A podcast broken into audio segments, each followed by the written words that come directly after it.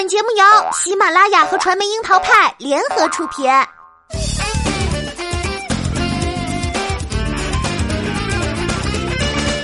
樱桃砍八卦，八卦也要正能量。Hello，大家好，我是小樱桃调儿。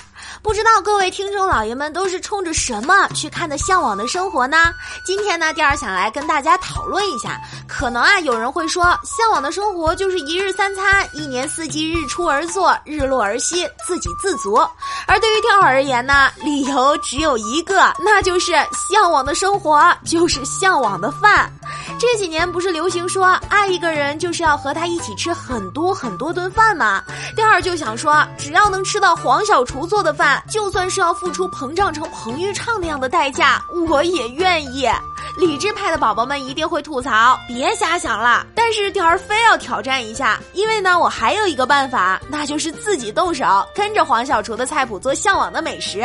本来啊，调儿对《向往的生活》第二季关注点一直都是明星们怎么干农活儿，怎么个好玩儿。结果啊，看着看着就被鹏鹏给带偏了。从一开始呢，嘴里碎碎念着不吃了不吃了，却拼命往嘴里塞美食的小哥哥。然后呢，八期看下来，随着鹏鹏越来越膨胀。吃相越来越放飞自我，第二对这档节目的关注点也终于跟鹏鹏同步了，那就是吃饭了。由于这次蘑菇屋设在浙江桐庐，无所不能的黄小厨几乎每期都能把嘉宾点的菜做得无比有诱惑力。第一期登场的包货看上去就非常的美味，著名的葱油拌面也感觉隔着屏幕都能闻到它的香味儿。徐峥点的虾爆鳝面是他们从田里捉回来的虾和鳝鱼，哎呦，那道菜真是把钓儿的馋虫给勾出来。来了，张姐点的豆瓣鱼，感觉我一个人就能吃掉一捆儿。水煮肉片竟然被吐槽卖相不怎么样，但是懂的人才知道到底有多好吃。鱼儿烧鸡由慢火熬成，浓郁的汤汁看了都流口水。凉拌油菜花，黄小厨自创的一道菜，钓儿表示很好奇呀。辣椒炒腊肉不仅是我们的最爱，也是鹏鹏的最爱。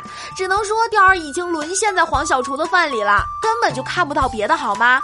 作为一个北。方人的我，前段时间啊去杭州玩，也是点了不少黄小厨菜单上没吃过的菜名，不知道跟黄小厨做做的是不是一个味道呢？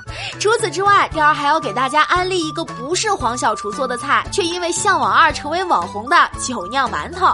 酒酿馒头呢是江南地区的特色美食。当戚薇听到酒酿两个字，已经兴奋的难以管理自己的表情了。原来戚薇是个不折不扣的酒酿控啊！走在桐庐街上买菜搭档的黄磊和何。炅也是第一次见到用酒酿做的馒头，何老师更是一副馋猫样。黄磊见状，赶紧把最后剩下的几块钱钱都用来买馒头了。和北方常见的馒头不同的是，酒酿馒头口感偏甜，因为在面里混入了发酵的酒酿，所以口感更加松软。烧烤和油炸也是非常美味的。不过虽然成了网红食品，但跑去桐庐买还是不太现实。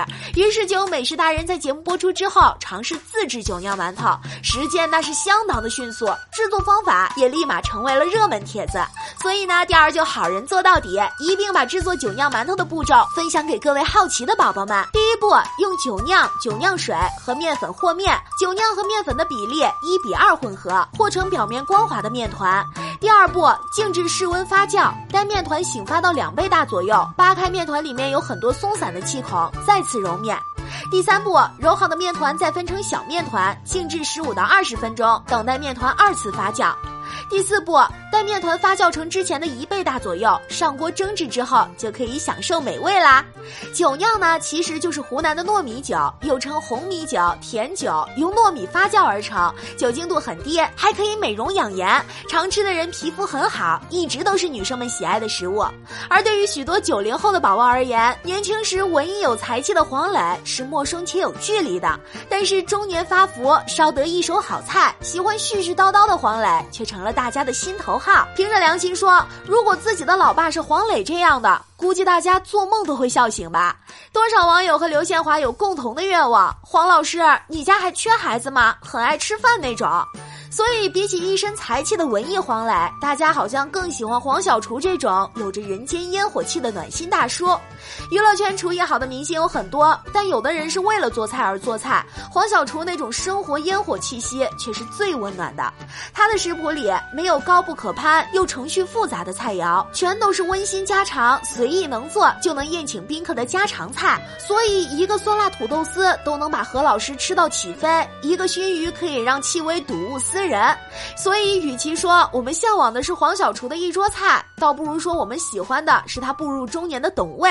懂得生活的味道，懂得人情的味道，懂得时间的味道。关键是，对于做饭，他始终是从不厌倦，反而沉醉其中。他可能是娱乐圈里活成了反节奏的明星，可他却依旧深得人心。这大概就是因为接地气者更得人心。